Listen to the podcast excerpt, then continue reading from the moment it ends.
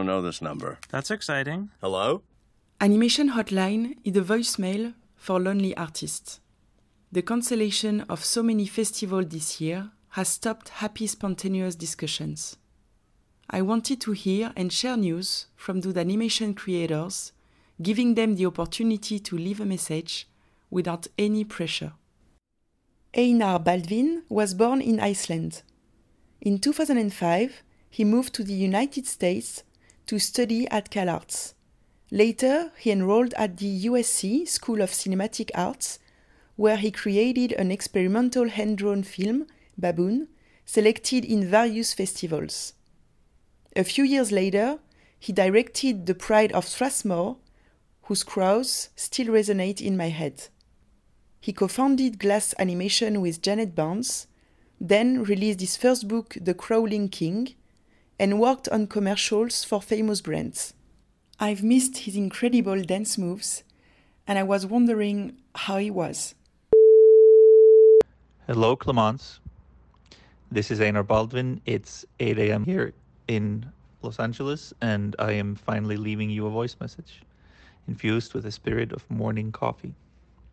I hope things are well over in France despite this year of the plague and that spirits remain reasonably high. As for me, I have just finished work on a new short called Ormur for FX Networks, which I'll be sending out to festivals this coming year. I would describe it as an appalling film with mythological overtones, incredibly violent and scratched out entirely in pencil. Then Mikhail Folczek, a mad soundman out of Poland, slaughtered many fruit to make the uneasy sounds to match. I am also in pre production for another one, Harpy, which will be ready in a few months. Similarly, if not more appalling than Ormur. I'm almost done with the storyboarding process on that one, uh, and I'm working digitally for the first time, which is a completely new thing for me. But I've been enjoying it for boarding very much and looking forward to seeing how my style will translate when the animation starts. What will be different? What will be similar? What will be easier? What will be harder? Uh, it's uh, fun to try something new like that. I'm also writing a dark fantasy epic, a sequel to my to my 2016 book, The Crawling King, which was a mysterious book about the fall of a kingdom. With the sequel, I've been greatly expanding the world and its mythology, crafting something very gargantuan and tragic, as well as pushing myself towards a more grand and elaborate illustration style to match the scope.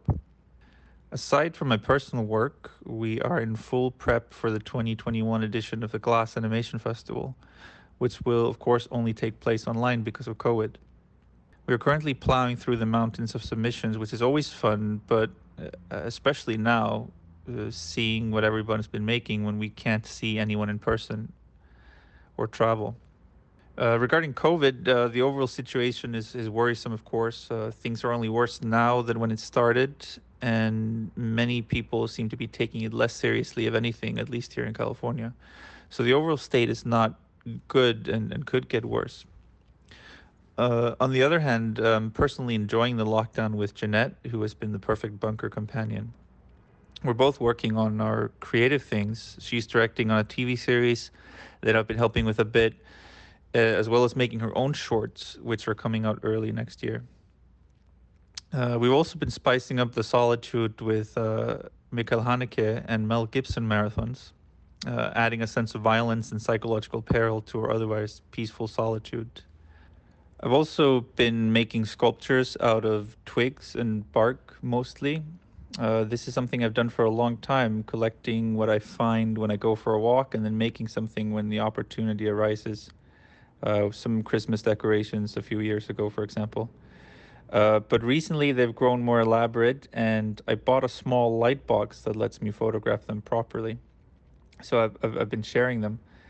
Uh, I find making these very enjoyable because uh, the shapes I find in the in in the twigs and the bark uh, take me to places that my drawings would normally not take me. There's less control, and the the beautiful organic shapes bring me ideas that then find their way back into my drawings and, and sometimes even the writing.